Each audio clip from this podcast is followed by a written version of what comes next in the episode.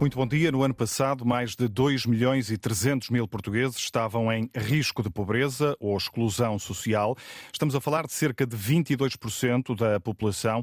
Os impactos da pandemia, sentidos eh, um pouco por todo o mundo, foram particularmente relevantes no caso português, com mais 256 mil novos pobres em relação a 2020.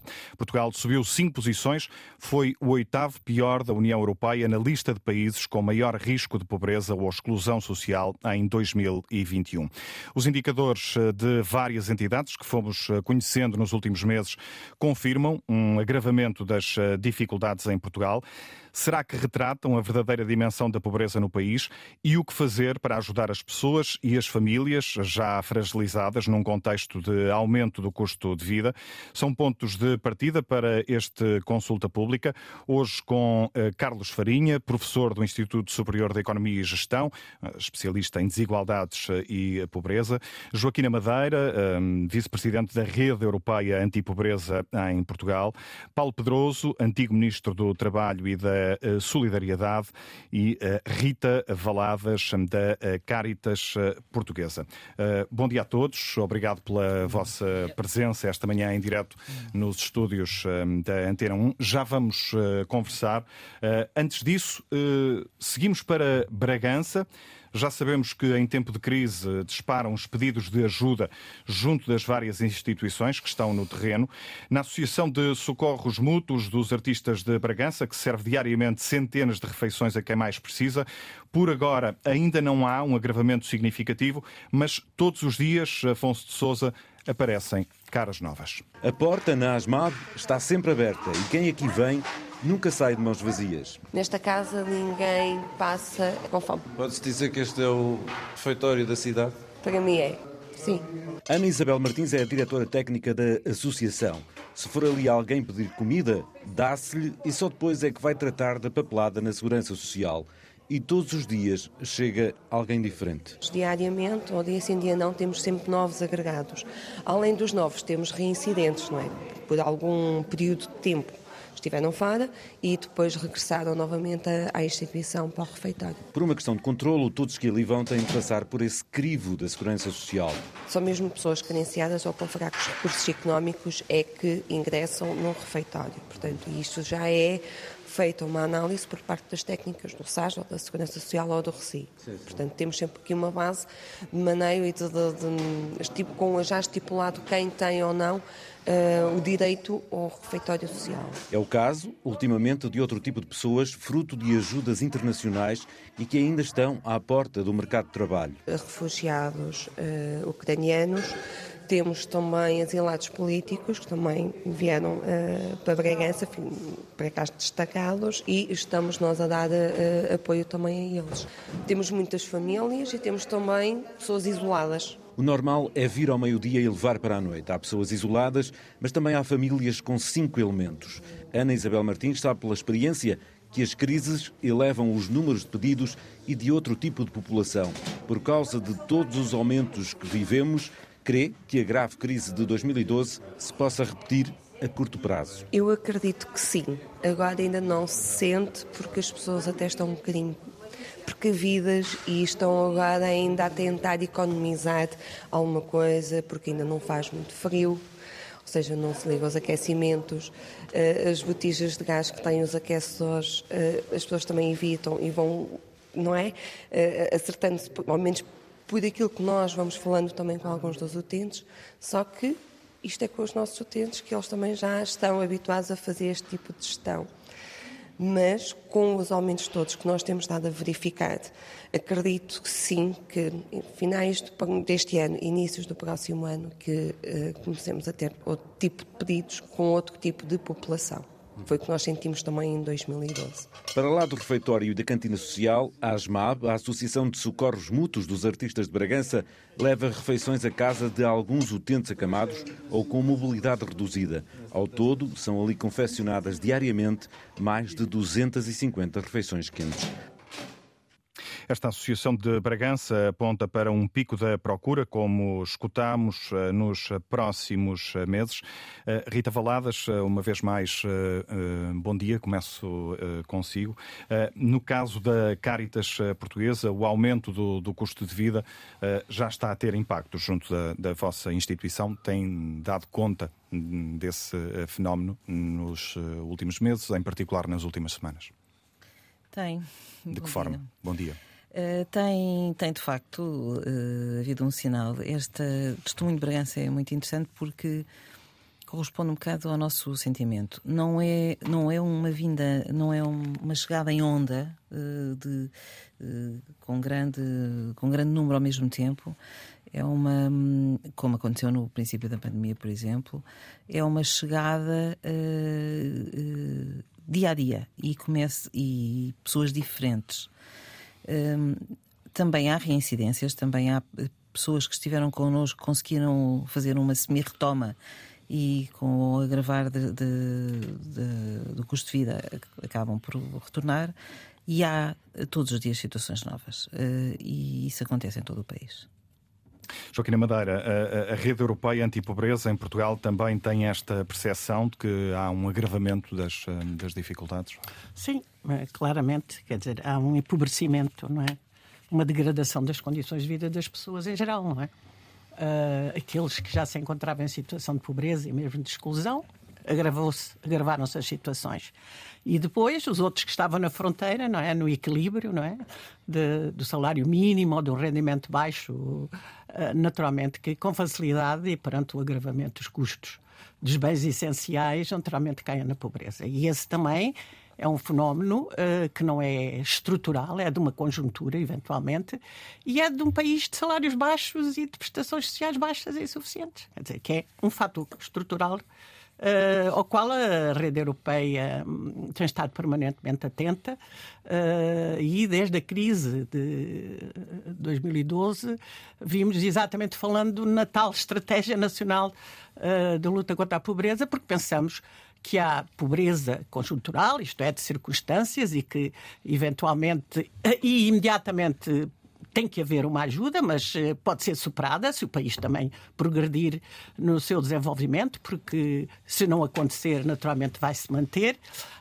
Um, mas que tem que haver outra forma, perante um contexto novo, novas formas de, de realmente encarar a pobreza e de uh, desenvolver as políticas adequadas. É, é, é um fator que eu penso que está muito na origem da permanência, enfim, uh, das pessoas em situação de pobreza e de, e de não haver exatamente as políticas que possam alavancar ou ir ao fundo da raiz dos problemas, é que a luta contra a pobreza não está exatamente nos setores que a podem erradicar.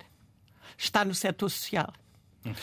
Vamos aprofundar essa, essa reflexão uh, ao longo destas uh, próximas eh, duas horas de debate. Deixe-me só retomar uh, a conversa com Rita Valadas para tentar perceber se há aqui um, alguma alteração de perfil por parte de quem procura ajuda em relação aos tempos que vivemos, por exemplo, há cerca de uma, de uma década na crise dessa altura. Eh, cada crise tem o seu, a sua morfologia, não, é, não são todas iguais, naturalmente precisam até de apoios de, de, diferentes. Mas eu diria que eh, se estamos a falar de perfil, se é que é possível definir um perfil de tantas situações sociais diferentes, ehm, eh, eu diria que não há grande diferença. Tem sempre um, um, um ponto comum que a Joaquina já referiu, que é a questão do rendimento frágil. Eh, quando existe uh, um rendimento que deixa as pessoas na, na, bordinha da situação de pobreza, naturalmente qualquer tipo de descompensação vai levar as pessoas a essa situação. Portanto, para falar em perfil, acho que não há diferença. Se são as mesmas pessoas, são as pessoas somadas, são as pessoas de, já frágeis de outras crises que têm vindo a tentar salvar-se de situações eh, negativas eh, diferentes e que agora, que agora estão a ter este problema do, do aumento custo das taxas de juros. Carlos Farinha uh, Rodrigues, bom dia também, obrigado pela, pela, sua uh, presença. Uh, os dados que, que, anunciei há pouco, na abertura um, do, do, programa de hoje, do Consulta Pública de, de hoje, são dados oficiais, dados do Eurostat, do INE, retratam uma realidade de certa forma passada, portanto, no limite até ao ano passado, no caso dos dados do Eurostat. A questão é que os últimos meses, como sabemos, trouxeram uma, uma mudança brusca, digamos assim, no dia a dia das famílias, desde logo com, com a inflação, o aumento generalizado dos, dos preços em áreas uh, uh, essenciais como, como a alimentação. Uh, o que lhe pergunto é se, se, na sua leitura, as dificuldades sentidas nestes últimos meses já alteraram de forma significativa o diagnóstico da pobreza em Portugal. Bom, muito bom dia. Permite-me que comece por cumprimentar os colegas de painel. eu acho que há aqui um aspecto a última década permite-nos perceber alguns aspectos novos e perceber melhor alguns dos antigos da pobreza. Uh, Discutiu-se aqui a questão do perfil da pobreza. Eu acho que eu costumo dar este exemplo. Uh, a pobreza é uma rotunda onde desembarcam vários tipos de pobreza e, portanto, nós não temos um perfil, uh, temos diferentes perfis de pobreza. Mas, em cada momento, uh, o mix destes vários perfis altera-se. Repare, nós tivemos uma crise 2012, 2013 muito profunda, essencialmente associada a quebras profundas no rendimento das famílias. Tivemos depois um período de recuperação uh, relativamente sustentado entre 14 e 19, que nos permitiu alcançar os melhores indicadores nestas várias dimensões da nossa história. Uh, depois tivemos uma pandemia com os efeitos devastadores que referiu no início. E temos agora esta situação. Bom, isto implica que nós temos que colocar o zoom em várias questões. Primeiro, uh, nós temos, de alguma forma, um lag temporal em relação às estatísticas oficiais. As, os dados estatísticos que referiu referem-se, no fundo, ao ano 2020 Uh, nós não temos ainda informação sobre 2021. Em princípio, no fim deste mês, uh, o INE irá divulgar resultados uh, sobre 21. E, portanto, há aqui um desfazamento nas estatísticas oficiais. Mas isso também nos coloca alguns problemas. Porquê? Primeiro, eu estou de acordo e aquilo que as organizações que atuam no terreno nos dizem é que nós estamos a ter um agravamento efetivo das condições de vida de largos setores da população. Ou seja, esse diagnóstico está feito. Esse diagnóstico, melhor, os efeitos desse diagnóstico são perceptíveis. Uh, há aspectos que nós temos que analisar. Porquê? Porque a crise que nós estamos a viver neste momento tem algumas características diferentes das anteriores. Primeiro, uh, nós não temos uma quebra dos rendimentos nominais significativa e isso é um aspecto muito diferente em relação ao passado. E estamos numa situação que, em termos de emprego, é relativamente confortável, ou pelo menos muito melhor daquilo que tivemos no passado. Hum. Ajude-nos eh, nesse sentido a perceber eh, em concreto de que forma é que a pobreza eh, atinge as famílias, no caso de Era exatamente Portugal, através aí, dos vários indicadores. Era exatamente aí que eu ia. Porque esta crise traz-nos a necessidade de uma atenção diferente que é o seguinte: uh, este, os fatores que nós já conseguimos identificar leva-nos claramente a pensar que não basta olhar exclusivamente para os rendimentos, se os salários sobem ou descem, embora isso obviamente continue a ser importante e mesmo determinante, mas há fatores uh, adicionais que acentuam todos os fatores tradicionais de pobreza. Deixe-me dar-lhe um exemplo.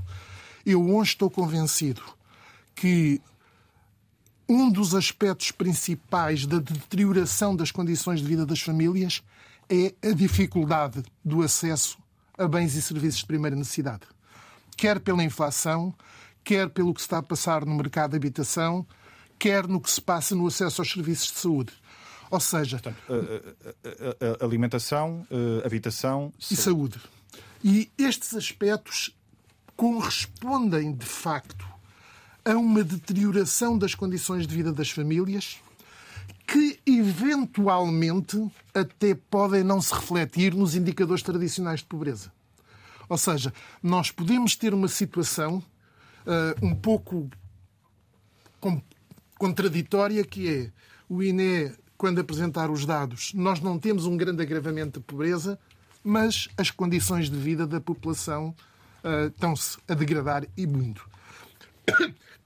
E, portanto, isto coloca a necessidade uh, apesar de nós termos já muitos diagnósticos, de olhar para a pobreza com uma visão mais abrangente. Hum. Vamos saber que visão é essa eh, também uh, uh, mais adiante. Paulo Pedroso, olá, bom dia e obrigado pela, hum, pela sua presença. Um, nos últimos anos, Portugal estava num caminho de redução da, da taxa de risco de, de pobreza, uma tendência que, que a pandemia começou a travar e que a crise ameaça agora inverter por, por, por completo. Tendo em conta este contexto que conhecemos, o atual, este agravamento da pobreza é inevitável ou há forma de o travar? Ah, nada é inevitável. Muito bom dia, muito obrigado pelo, pelo convite. Bom dia aos colegas de painel. Uh, não é inevitável, sabendo nós que há fatores que agravam o risco e há fatores que não mitigam, uh, porque não são capazes de produzir respostas. Como dizia o Carlos agora mesmo, nós temos diversos fatores que levam as pessoas à pobreza, a este ponto de encontro, a esta rotunda onde nós encontramos, encontramos as pessoas. O primeiro deles nas nossas sociedades é o da falta de emprego ou do baixo salário. Uh, o segundo deles, muito provavelmente, tem a ver com o não funcionamento dos sistemas de apoio social, como dizia o Carlos aqui, com, agora com a saúde e, em particular, com a saúde e com, com a habitação. Isto tem consequências sobre pessoas que vivem em família eh, e, e, é um dos aspectos que temos que salientar. Por exemplo, fala-se muito em Portugal da pobreza infantil. Não são as crianças que são pobres, são os pais delas com quem elas vivem que, eh, eh, que eh, refletem esta pobreza sobre, sobre a família. Como responder? A Joaquina estava há pouco a dizer que a luta não está nos setores que a podem erradicar, e quais são esses setores? Em primeira instância, é o funcionamento da nossa economia, do nosso mercado de trabalho.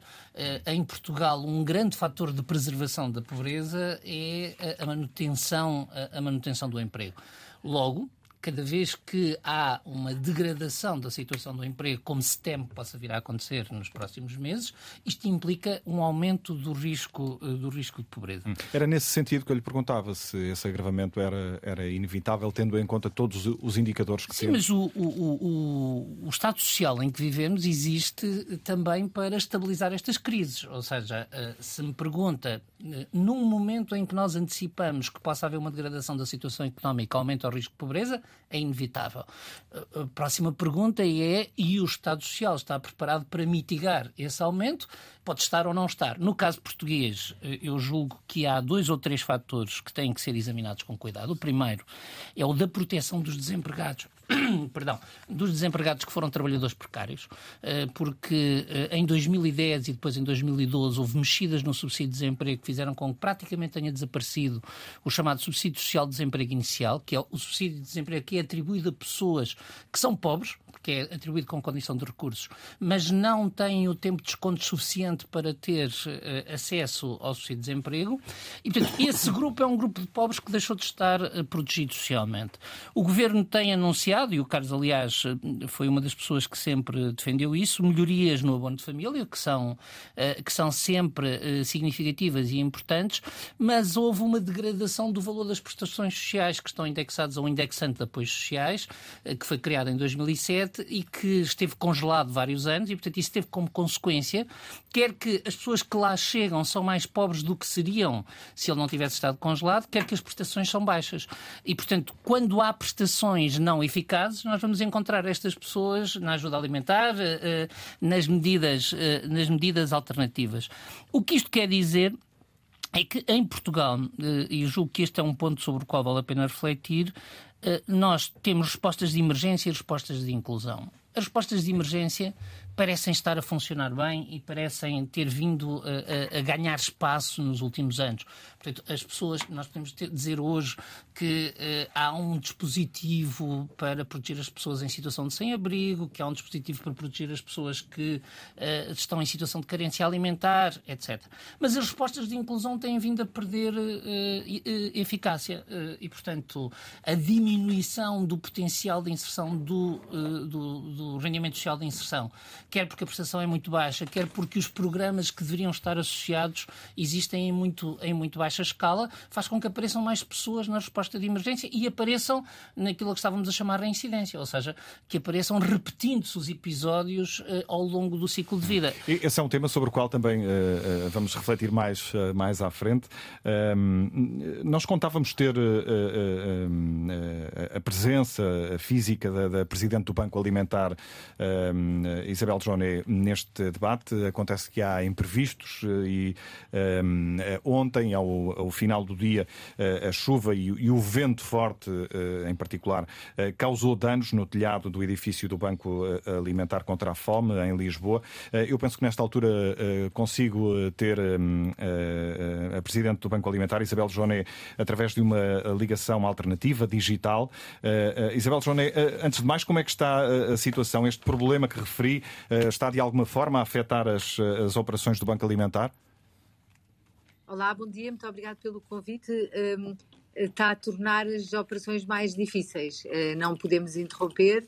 O Banco Alimentar distribui 40 toneladas por dia só aqui em Lisboa, atende 80 instituições e não vamos interromper este abastecimento porque efetivamente há uh, muitas instituições e muitas famílias que estão a precisar e a contar com este apoio alimentar. Foi um tornado que nos levou uh, uh, a totalidade da cobertura de um dos armazéns. Foi uma coisa completamente localizada aqui em Alcântara, mas que deixou uma grande devastação uh, e que vai implicar aqui um, um, grande esforço de limpeza e de remoção aqui dos destroços, mas também vai exigir que concentremos a, a operação toda num armazém, quando habitualmente temos dois, e portanto vai tornar tudo um bocadinho mais desafiante. Mas uh, agradeço muito este convite uh, e tenho pena de não poder estar aí fisicamente.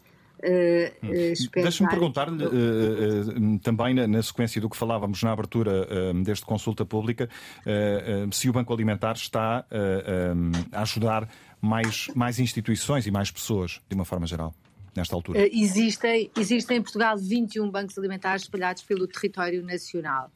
Eh, e eh, procuramos que eh, todos os bancos alimentares trabalhem em parceria com as instituições que no terreno levam apoio alimentar. E, portanto, apoiamos muitas cáritas, muitas conferências de São Vicente de Paulo, muitos centros sociais paroquiais, muitas associações que surgiram até recentemente mais de forma espontânea e várias juntas de freguesia que têm uma intervenção social relevante em algumas zonas do país. Neste momento, os 21 bancos alimentares apoiam cerca de 2.600 instituições que no terreno levam o alimento à mesa de quem precisa. E, portanto, aquilo que nós verificamos é que há hoje mais pedidos diretamente ao Banco Alimentar e que encaminhamos através da rede de emergência alimentar para a instituição mais perto, mas também as próprias instituições têm mais dificuldade, uma vez que aumentaram muito os preços uh, dos alimentos e também eh, da energia e quando tem respostas de lar ou respostas de, creche, ATL,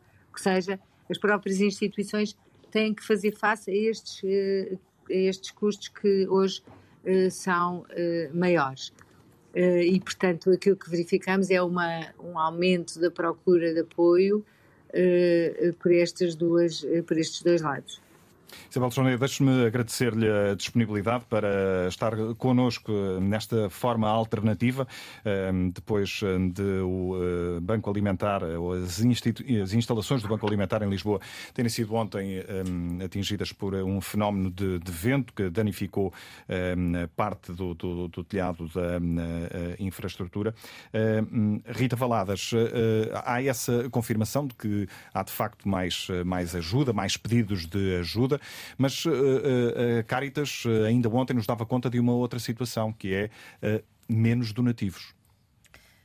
Pois também acho que é um sinal dos tempos, não é? Quando uma situação destas começa a envolver famílias que eram até doadoras uh, e que sentem que não podem um, apoiar da mesma maneira, há uma redução, há um, um certo afastamento e, naturalmente, uh, uh, temos uma evidência de diminuição de, de donativos em género e em dinheiro. Isso faz parte, eu acho que o nosso alerta é sempre de que um, as pessoas que estão habituadas a dar um determinado donativo uh, acham que qualquer coisa menos não faz sentido. E aquilo que eu digo é todos os menos fazem sentido. Uh, e por isso, se houver possibilidade, não deixem de o fazer, porque uh, nós temos naturalmente o apoio do Banco Alimentar, temos outros, outras estratégias para poder, nesta fase de emergência, como era dito, porque realmente temos que diferenciar o que é uh, inclusão e o que é emergência e o que é que se pode usar em, em emergência e, e, não se deve usar em inclusão. E, e, para a emergência não há como não utilizar os recursos que nós temos, no caso da Caritas, são os bens diretos diretamente ou os vouchers de, para aquisição de produtos básicos, que são também comprados pelo Vamos Inverter a Curva da Pobreza. Há muito a ideia de que eh, estas crises dão, dão origem também a, a ondas de, de, solidariedade. Isso nem, nem sempre é assim? Não é sempre assim, não. Uh, especialmente nesta situação que, em que se somam uh, situações de crise. Nós vimos uma onda enorme quando começou a guerra, mas já nessa altura dizíamos atenção à forma como se faz solidariedade, tem que ser solidariedade organizada, porque senão nós vamos ter uh, uma solidariedade que, que, que, ajuda a algum desperdício e no momento em que tudo precisar para se construir, para encontrar novas soluções de vida, para de facto promover a inclusão das pessoas, não vai haver essa solidariedade. Esta solidariedade esta situação de, de, pobreza neste momento que causa a vinda pingo a pingo, eh, não, também tem pingo a pingo da, da doação. O movimento é, é, é, é parecido. Neste caso, muito perturbado pela dificuldade que as pessoas têm também em fazer-se presentes. Joaquim Madeira, sabemos da importância de, de, das várias instituições que eh, prestam apoio no terreno a quem mais eh, precisa. Um, o envolvimento de outros setores da sociedade no combate à pobreza é, na sua leitura, satisfatório uh, nesta altura? Estou a lembrar-me, desde logo, das, uh, das empresas, por exemplo. Hum. Olha, deixe-me dizer uma coisa que eu penso que é muito importante. Nós temos de dissociar a questão da pobreza com a questão dos pobres normalmente Portugal é muito sensível às pessoas pobres individualmente, não é? E muito complacente com este fenómeno complexo que envolve toda a sociedade, que é o fenómeno da pobreza. Uh, e só assim, se nós combatemos a pobreza do pobre, muitas vezes eles são vitimados e, e, culpados pela sua situação, nós temos as tais respostas assistenciais e, e pouco estruturantes para mudar a situação. Se nós sentirmos que a pobreza é um problema nacional, que a pobreza é, é que a pobreza é, sobretudo, problema dos poderes públicos. Tem, são eles que têm o, uh, o dever, a obrigação de garantir os direitos das pessoas. Mas que isto convoca todos, nomeadamente uh, a economia social, naturalmente, que está em grande mas também as empresas as empresas, o mercado, não é? Portanto, tem uma função uh, fundamental neste trabalho. Porque muitos dos, traba dos, trabalhadores, uma parte significativa, sabemos que cresceu, está à volta dos 13%, uh, dentre as pessoas pobres, trabalham. E, portanto, as empresas não podem ignorar este facto, não é? Portanto, a pobreza. Se falarmos em risco de pobreza, são uh, mais de 30% dos trabalhadores. Exatamente. Portanto, é significativo. Portanto, isto pode. E já há movimentos uh, que eu estou a acompanhar, de empresas, da Grécia, nomeadamente, exatamente para tomarem consciência internamente na gestão de que há trabalhadores pobres e que isso passa naturalmente e, e sobretudo pelo nível salarial que tenha, não é? Mas que há outros fatores que, se calhar, outros fatores de pobreza que têm que ser encarados uh, com outros recursos. Uh, para lhe dizer que pobreza não é só não ter, também é não poder. Não poder por ter incapacidade, uh, por, por, uh, por não ter capacidade de iniciativa. Como sabemos, a parte da privação afeta a saúde física, mas também a saúde mental. E, e portanto, não podemos e, sobretudo, pobreza e exclusão social, dizer que é pobre uma pessoa que não tem. É, em termos estatísticos, mas depois temos outros níveis de pobreza, que é o acesso a determinados bens que dão qualidade de vida e, por outro lado, atinge a autoestima das pessoas, envergonha as pessoas, inibe-as de tomar situação. Eu tenho aqui, deixe-me só ler aqui um testemunho de uma. A APN tem connosco, são nossos associados, uh, bastantes pessoas que vivem, experimentam situações de pobreza, porque nós queremos conhecer a realidade. Sim, a estatística é fundamental. Como dizia o Papa Francisco, é importante uh, os números, mas eu quero abraçar os pobres. Nós queremos saber como é que eles vivem. Então temos entre nós uma centena e tal de pessoas que trabalham connosco, que experimentam situações de pobreza, são beneficiários do rendimento social de inserção, são doentes, não podem trabalhar, que é um, aliar o sentimento de impotência ou da vergonha. É muito angustiante, desgasta-nos. Duvidamos de nós próprios. Será que merecemos estar a viver esta situação? Portanto, isto Uh, tira capacidade de intervenção e de iniciativa às pessoas. Portanto, não podemos olhar a pobreza só por não ter, mas é por não poder, por não participar no bem-estar das sociedades em que vive. E, portanto, dá-lhes um estatuto de menor, de menos capacidade. E realmente isto questiona e deve questionar a sociedade uh, se nós admitimos que em Portugal, ao longo dos anos, uh, que temos falado na luta contra a pobreza, persista o nível de pobreza desta natureza. Se não podemos fazer mais qualquer coisa. Se não podemos uh, ter aqui um, um, uma iniciativa, aliás, uh, a Estratégia Nacional tem um último fator que diz que é a luta contra a pobreza como um desígnio nacional. Como é que nós interpretamos isto? Isto foi assinado por, por, por o Governo, o Conselho de Ministros, está assinado a pobreza deve constituir um desígnio nacional. Como é que isso se traduz na prática? Estamos a aguardar que possamos uh, ver na prática o que é que vai acontecer quando assumimos este grande uh, desafio, não é? E, e, queremos, de facto, pelo menos está ali vertida a vontade política, que é o fator determinante para superar os problemas nacionais, uh, de que vamos ter realmente medidas uh, eficazes, adequadas, com modelos de intervenção que sejam capazes de alterar esta situação profunda, sobretudo na tal pobreza estrutural. Porque a pobreza, temos aqui, que é uh, as pessoas que estão na fronteira, precisam de, de soluções emergentes e urgentes e de imediato, e se calhar recuperam, não é? Mas nós continuamos com milhares de pessoas que vivem uma, uma pobreza de intensidade significativa, prolongada, persistente e geracional.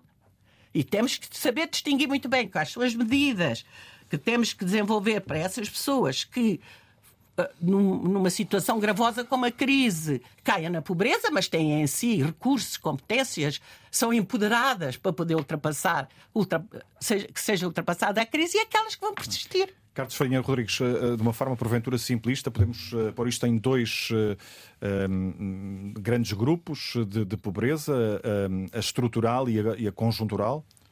Uh, vamos lá ver. Uh, eu acho que as intervenções do Banco Alimentar, da Caritas e agora da EAPN uh, são muito elucidativas da realidade no terreno e surgem muito como peças de um puzzle que é preciso juntar.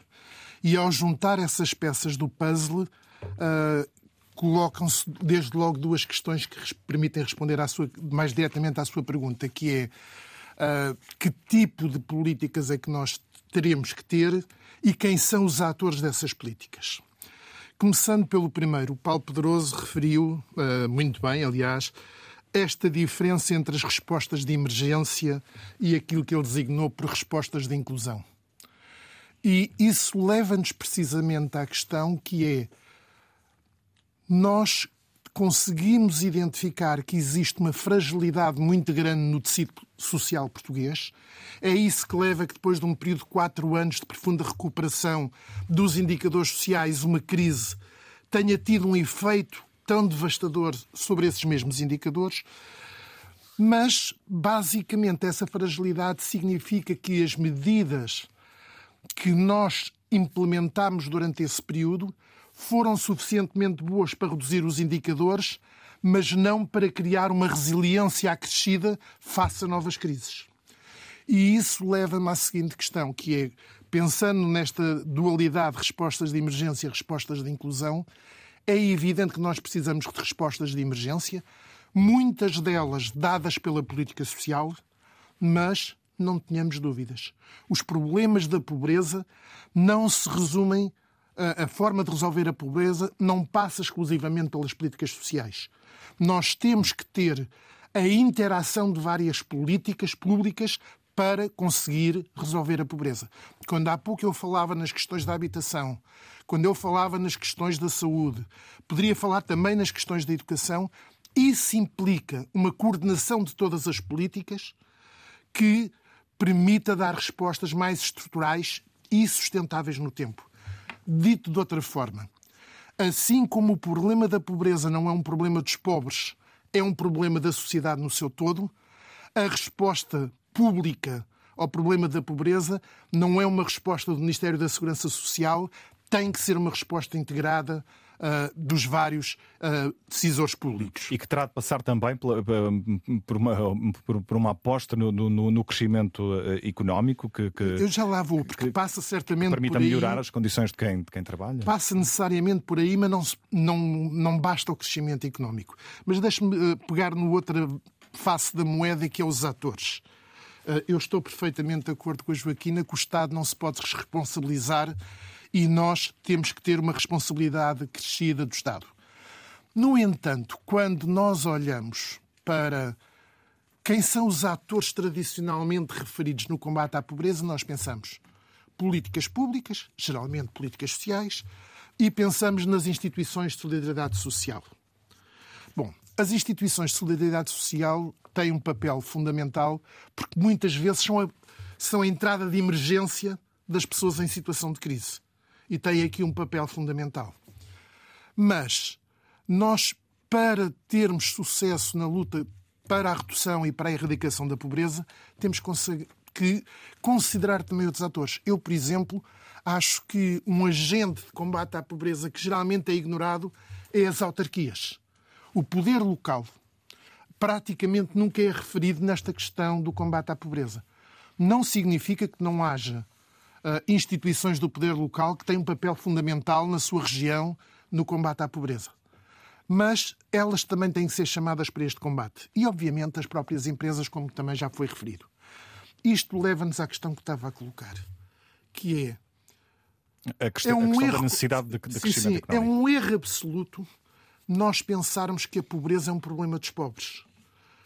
A todos os níveis, a pobreza, os níveis de pobreza que nós temos, é um problema da sociedade. Eu costumo dar um exemplo que acho que é muito elucidativo, que é eu quando comecei a estudar as questões da pobreza, eu acho que a principal razão para isso foi a injustiça que eu achava que a pobreza e a desigualdade representava. Mas eu sou economista e cada vez que tento conhecer mais as questões da pobreza, eu hoje estou profundamente convencido que a existência dos níveis de pobreza que nós temos é um, um obstáculo ao crescimento e ao desenvolvimento económico. Ou seja, nós termos os indicadores de pobreza que temos significa que temos aqui um travão constantemente a ser acionado que impede o nosso desenvolvimento. Respondendo diretamente à sua questão, é evidente que é necessário crescimento para nós resolvermos o problema da pobreza. O que é errado é pensar como muitos pensam que é preciso crescer depois, primeiro, e depois vamos tratar do problema da pobreza e da desigualdade. Os dois processos são simultâneos. Nós conseguirmos ter um crescimento sustentado para a nossa economia implica fazer do combate à pobreza uma alavanca desse processo de crescimento e de desenvolvimento sustentado. Paulo Pedroso, uh, o cenário de, de, de, de, pobreza em Portugal uh, só não é uh, pior por causa dos, dos, apoios do Estado. se não fossem os, os, apoios sociais, pensões incluídas, importa sublinhar isso, mais de 43%, ou seja, perto de metade da população, seria considerada pobre. Um, o seu nome ficará para sempre ligado a uma, a uma, medida eh, emblemática em Portugal, a criação do rendimento mínimo garantido, uh, há mais de um quarto de século, mais de 25 anos, uh, uh, ainda no primeiro governo de, de um, António Guterres. sem querer, obviamente, retirar valor a esta e a outras medidas que tiveram e continuam a ter a importância que sabemos e que já foi aqui sublinhada. Um, é justo dizer-se que os sucessivos governos têm disfarçado com, com estes com subsídios, com apoios sociais uh, ao, ao, longo dos anos, a incapacidade de gerar no país uma economia forte que uh, permita minimizar as, as desigualdades uh, e proporcionar condições de, de, de vida dignas às pessoas? Cada um tem o seu papel. Eh, eh, esse número de sobre a pobreza antes de transferências sociais é um número que também eh, pode ser facilmente manipulado e emocionalizado, porque quando eu digo antes de pensões, com certeza não estava à espera que um reformado tivesse rendimento antes de pensões, teve-o no passado e, portanto, faz parte da própria natureza das coisas que as pessoas ao longo da sua vida fazem descontos na expectativa de participar nos recursos da sociedade no futuro sem ser ser através do trabalho e, portanto, o Estado, ao fazer isso, ao, ao, ao eh, minimizar a pobreza com pensões, está apenas uh, a fazer o seu papel no contrato social. Importa dizer que este é um dado Eurostat e eu sei, que, é, eu sei, que é divulgado assim. Eu sei, eu sei. Não, e que é importante para, uh, para nós percebermos uma coisa. Há cento e 20, 130 anos, uh, havia um consenso nas, uh, nas sociedades de que havia aquilo que então se chamava a questão social. Ou seja, a economia produzia cada vez mais riqueza, mas havia um conjunto de pessoas que estavam estruturalmente fora dessa, dessa pobreza. Isso teve respostas tão diferentes quanto a Rero Novaron, que fundou a doutrina social da Igreja, ou o marxismo, para pegarmos em duas, em duas respostas alternativas. E teve uma resposta histórica, que foi dizer o capitalismo é estruturalmente produtor de desigualdades e não conseguirá garantir eh, na distribuição primária de rendimentos um nível de vida adequado a toda a gente, por isso nós, cidadãos, apostamos na existência de um Estado que corrige esse efeito. Daí que Uh, o facto de o Estado ter que intervir para corrigir as desigualdades não é em si um problema. Se for ver os números, sociedades estão mais igualitárias que nós, como a Dinamarca ou a Suécia, também encontra, antes do Estado Social, uh, índices de pobreza na ordem dos 30%, 28%, 29%. Uh, não é essa a questão. A questão é saber se o Estado é eficaz a reduzir a pobreza. E, e essa eficácia a reduzir a pobreza é que mede a saúde do nosso contrato social. e o, o, o Carlos chamou a atenção para uma questão importante na própria distribuição primária do rendimento, que é de que se nós temos um modelo económico que assenta em baixíssimos salários, em uh, uh, reduzido poder de compra, isso não dinamiza o mercado interno, portanto, não dinamiza a sociedade e torna-se num obstáculo ao desenvolvimento devo dizer, a esse respeito, os governos têm tido uma atenção especial à subida do salário mínimo. Só para lhe dar uma ideia, quando eu estive no governo há 25 anos, o salário mínimo era recebido por 7% das pessoas, era uma coisa quase residual. Hoje, nós temos cerca de um quinto dos trabalhadores a receber o salário mínimo, ou seja, pressionados pelo Estado. Há aqui uma pergunta à economia, que é, a economia poderia pagar mais? Uh, e o, o que temos como indicador estrutural é que Portugal é um país em que a percentagem dos salários no no rendimento nacional é mais baixa do que na média da União Europeia. Portanto, o que significa que nós estamos a remunerar o trabalho abaixo do que a nossa riqueza permite. Nós estamos a distribuir justamente os rendimentos. Há agora um acordo de concertação social em que os parceiros sociais se comprometeram a subir, a subir esse nível e isso parece-me importante. Depois há uma segunda questão. Nós falamos muitas vezes da sustentabilidade da segurança social, eh, mas temos que falar também da adequação dos benefícios. Uh, e, por exemplo, uh, a propósito da pobreza, há um indicador que me preocupa nos dados de 2021, que é, uh, em 2021, portanto, pela primeira vez, aí, na última década, a percentagem de idosos em situação de pobreza aumentou. Uh, não é ainda nada de muito significativo, portanto vamos ver se se confirma, mas há um fator que pode explicar. A nossa pobreza é relativa, portanto é a percentagem, de, o rendimento que eu tenho por relação ao rendimento médio do país. Como as pensões são atualizadas exclusivamente com base na inflação, ou quando não abaixo, o que pode estar a acontecer é que as pensões mais baixas estão a perder capacidade de tirar pessoas da pobreza. O Governo já anunciou, e parece-me positivo, que irá indexar o, o, o, complemento solidário dos idosos à linha da pobreza e isso permitirá corrigir. Mas eu só estou a dar este exemplo.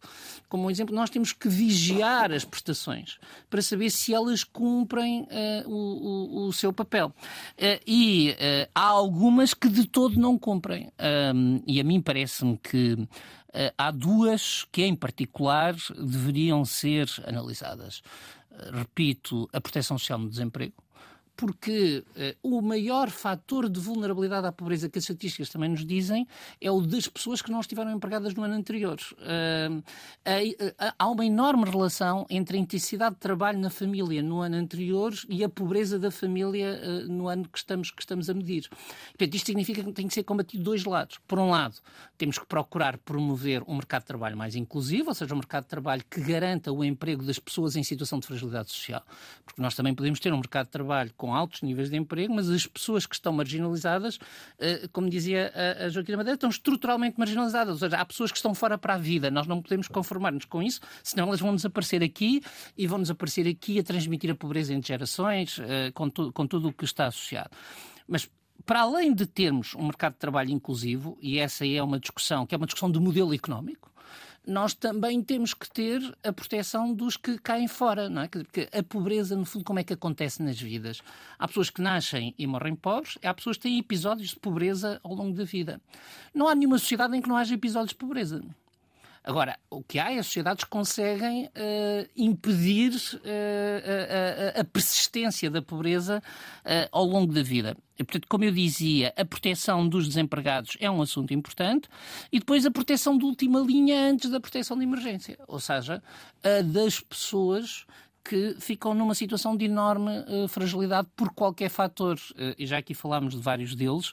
Hoje em dia parece-me que há aqui dois ou três que são muito importantes. Primeiro, uh, o não ter recursos para prover à sua vida com dignidade, e portanto é uma questão de preços, despesas, uh, em que em, em, primeira instância estão os custos alimentares, mas estão os custos alimentares, os custos de aquecimento, os custos de conforto.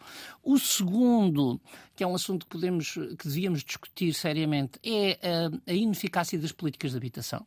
Ah, porque, ah, no fundo, as pessoas, quando são, por exemplo, concentradas em ilha de pobreza, aumentam o seu risco de estruturalizar a pobreza e, portanto, nós precisaríamos de políticas de habitação inclusivas.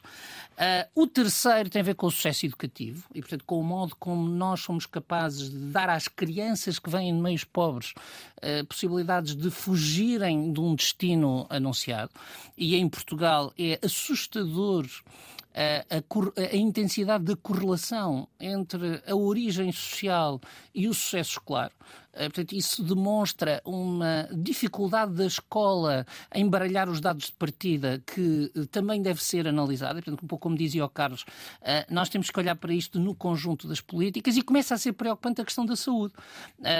Eu, eu nomeadamente, há, há, um assunto que, que, que, é, que me parece que nós temos desvalorizado, que é a saúde, por exemplo, na, área, na adolescência e na juventude. Porque na adolescência e na juventude já há diferenças de saúde entre grupos sociais que se for refletir eh, ao longo da vida. Uh, falou do, do rendimento mínimo garantido, eu posso lhe dar um exemplo que é sempre um exemplo muito fácil. Em Portugal houve, durante muito tempo, uma, um déficit de cobertura de saúde oral. Ora, a primeira coisa que acontece a uma pessoa muito pobre que vai a uma entrevista de emprego é aparecer desdentado. E, portanto, uma pessoa que aparece desdentada aos 30 anos já ainda não disse bom dia e já quase perdeu a oportunidade de trabalho. Uh, isto só para dar exemplos, agora poderíamos continuar com, uh, com, com, outros, com outros exemplos. Se nós quisermos ter uma sociedade livre de pobreza, uh, isso parece-me claro, nós precisamos de ter uma conjugação de uh, funcionamento do mercado social, do mercado de emprego, uh, do mercado de emprego inclusivo, com um foco de políticas sociais. Não apenas na redução, mas na prevenção da pobreza e, sobretudo, na prevenção da transmissão intergeracional da pobreza. Se não o fizermos, nós continuaremos aqui a conversar, uh, mas o fenómeno estará connosco por muito tempo. Ouvimos há instantes eh, o sinal horário das 11 da manhã no continente, menos uma nos Açores. Debatemos eh, a pobreza na edição de hoje do Consulta Pública, na Antena 1. São nossos convidados eh, Carlos Farinha Rodrigues, professor do Instituto Superior de Economia e Gestão, Joaquina Madeira, da Rede Europeia Antipobreza em Portugal, Rita Valadas, da Caritas Portuguesa e Paulo Pedroso, antigo Ministro do Trabalho e da Solidariedade, que estávamos a escutar. Eu, eu perguntei-lhe se uh, era justo dizer-se que uh, os governos têm disfarçado com subsídios, com apoios, a incapacidade de gerar no país uma, uma economia forte. A economia que temos nesta altura é suficiente para garantir uma política salarial digna e o problema está na distribuição de rendimentos? Foi isso que me, que, Sim, que me disse? Uh, obviamente que nós não podemos dizer que estamos uh, numa situação uh, sólida e irreversivelmente sólida, mas temos um problema de distribuição. Ou seja, Portugal, quando comparado com sociedades do mesmo nível de desenvolvimento, é um país desigual. É um país com uma desigualdade acima dos seus, do, seu grupo, do seu grupo de referência. O que tem explicações históricas, a igualdade não é Quer dizer, não é um valor que tenha estado connosco ao longo do século XX, é algo que chegou, chegou muito no fim, eh, chegou muito no fim do século, do século XX. Uh, portanto, nós somos uma sociedade que não desenvolveu algumas instituições, por exemplo, uma das instituições fortes, eh, a OCDE, que há uns anos fez um estudo sobre isso, o que é que mais previne a desigualdade salarial? É a força da contratação coletiva. Uh, isto, para quem nos está a ouvir, pode parecer muito técnico, mas, no fundo, é a capacidade de os trabalhadores, através dos sindicatos, poderem dialogar com as empresas e definir uh, acordos coletivos que tenham, tenham eficácia. Nós somos uma sociedade em que houve uma enorme individualização das relações laborais. Isto ajuda muito a que, uh, no fundo, quem os trabalhadores que têm mais poder, porque têm uma competência estratégica, porque têm, eh, digamos, um saber, ou porque são de uma profissão escassa, negociam, se calhar até melhor do que os outros e, portanto, podem subir os seus salários. Eh, pois há uma imensa massa de trabalhadores que poderia ser beneficiada por esta solidariedade coletiva eh, e não, e não o é. Depois temos outras questões a propósito da nossa tolerância à desigualdade, é que os sistemas públicos que promovem a igualdade foram todos construídos muito muito recentemente. Um, e, portanto, nós não temos um Serviço Nacional de Saúde desde os anos 40 do século passado, como o Reino Unido. Nós temos, eh, nós chegámos muito tarde à educação para todos. Eh, quer dizer, quando eu uh, comecei a estudar em 1986 e ainda estava a acabar o curso, fiz um, um primeiro estudo sobre, sobre juventude, uma coisa que me impressionou. A essa época, metade das crianças de 14 anos já não estavam na escola. E, portanto, hoje nós temos uma solução completamente diferente para as, para as novas crianças, mas as pessoas da minha idade, portanto, as pessoas que estão ainda no mercado de trabalho, metade delas não, não fez o sexto ano de escolaridade. Ora, na sociedade contemporânea, isto é um grande, uma grande desvantagem uh, que depois se reflete uh, ao longo da vida. Portanto, nós não vamos combater, nós não vamos fazer desaparecer a desigualdade da noite para o dia. Uh, eu acho que há uma coisa que com justiça temos que dizer, que é desde a entrada na União Europeia, com os governos de esquerda e direita, não é um problema de ser um património deste ou daquele governo, houve um enorme avanço nos sistemas públicos de apoio, na coesão social.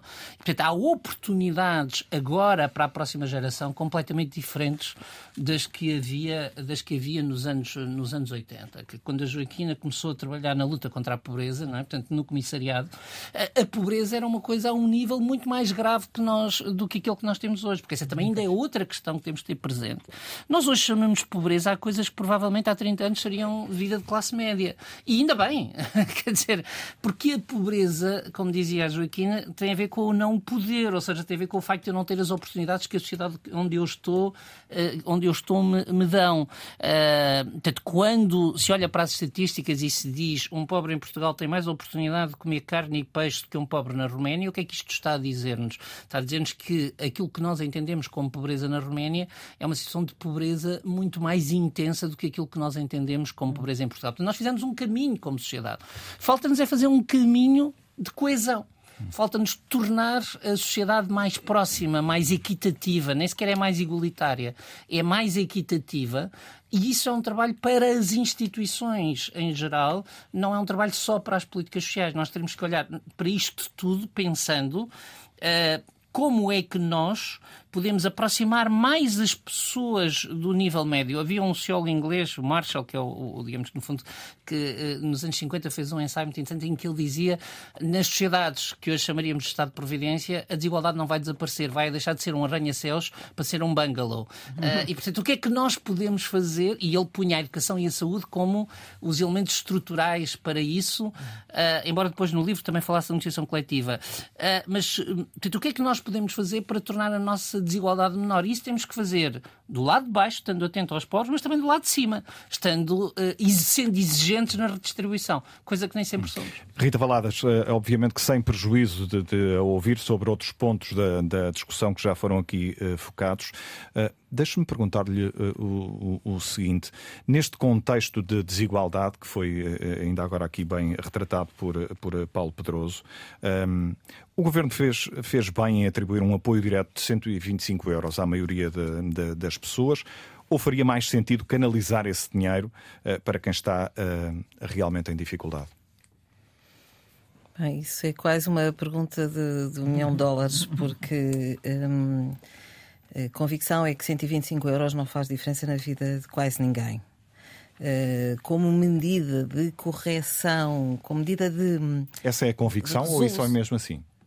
Ah, eu só tenho não, não tenho, tenho mais convicção disto do que eh, não, não acredito que seja um assunto que já foi estudado.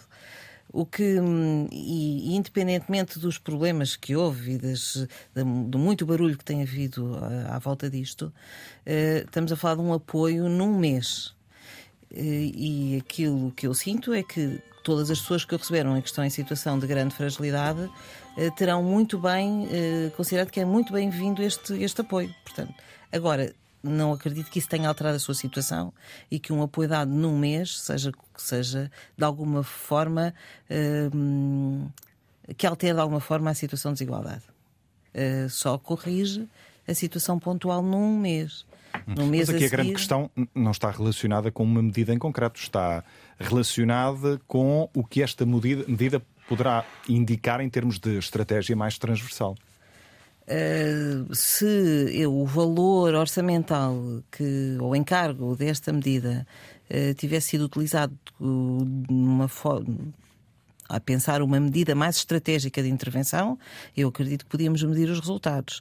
Uh, não acredito que se possa medir o resultado da aplicação de 125 euros num mês, num ano numa situação em que uh, não há nenhuma perspectiva de continuidade e não, não se percebe uh, qual é o impacto que se pretende ter com 125 euros, para além da alegria e do, da diferença que faz no momento em que se recebe. Uh, a, desigualdade é uma. A, pobreza, esta situação da pobreza que nós temos vindo a aqui estar estamos aqui a discutir esta, esta manhã, um, tem vários olhares, vários uh, filtros, várias formas de haver. E sem prejuízo de.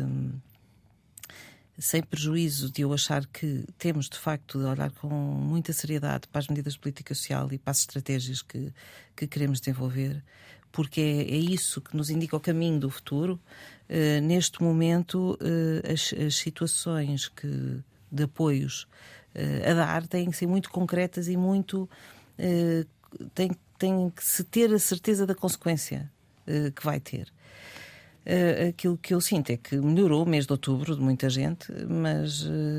e certamente por das pessoas que têm que estão a trabalhar e que têm o, o subsídio de Natal agora poderá dar uma ilusão de situação que ainda se prolonga até ao, até ao fim do mês, mas eu de facto acredito naquilo que foi, que foi dito na, inicialmente.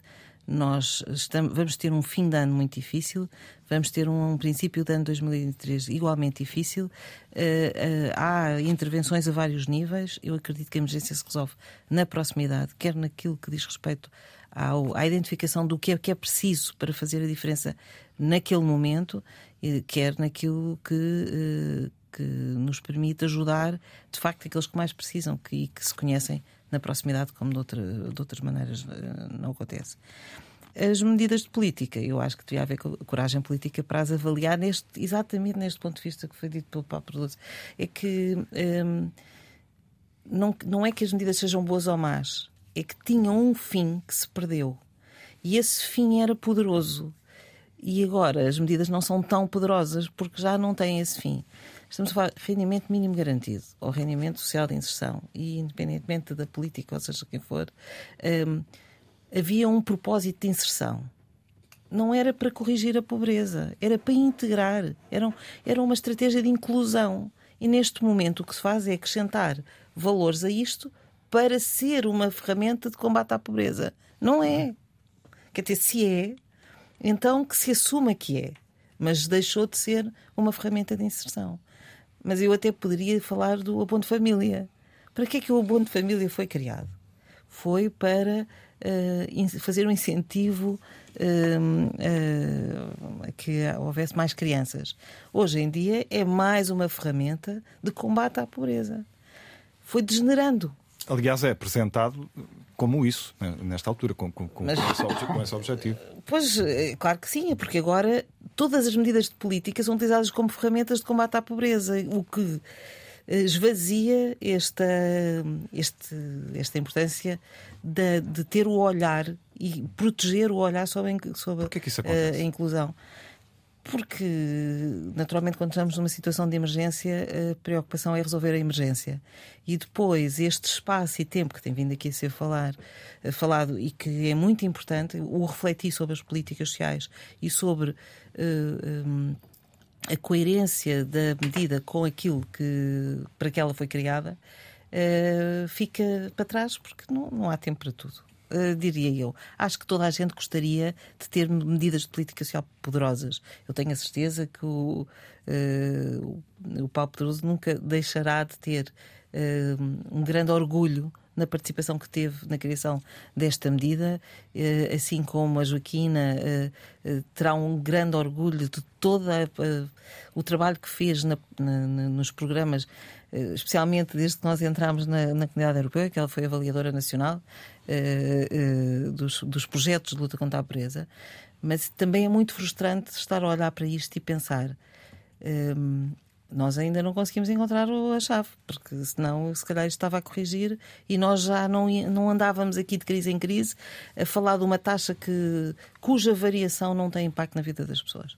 Aquilo que eu sinto no terreno é que ser 16% ou 22% não significa uh, uh, grande variação nos pobres que existem na, na, na proximidade e por isso são dois níveis, um dos quais claramente carece de uma transversalidade de, de, áreas políticas que hoje foram postas aqui em cima da mesa, mas eu diria que todas as áreas do governo deviam concorrer para este desígnio da estratégia eh, que a, que a Joaquina também já referiu, eh, porque eh, às vezes é confortável não ter os pobres, não é? Porque estamos aqui, eh, qualquer esmola que se dê no orçamento eh, é um, um bem que uma área que não tem nada a ver com isso dá à resolução da situação da pobreza. Quando a situação de, de, de a resolução da situação da pobreza convoca todos e do ponto de vista político todas as áreas governamentais. Hum. Mas claramente, habitação, neste momento, e habitação, educação e saúde não, não podem aliar-se disto. Eu, eu, já vi desaparecer uh, medidas políticas criadas uh, em tempos por exemplo, intervenção precoce para as crianças, uh, por exemplo, uh, o, a real participação da rede social ou a real participação da educação e da saúde em medidas no RSI todos estavam envolvidos e comprometidos, mas quando nós hoje vamos ver os contratos que são assinados no âmbito destas medidas, não existem. Portanto, há, há que haver coragem e, e, um, e, pôr o coração fora do corpo. Eu imagino que quem esteve envolvida nestas medidas políticas também, se calhar, será o maior defensor, porque o que levou às medidas, se for avaliado hoje, provavelmente encontra algumas, alguns caminhos de solução.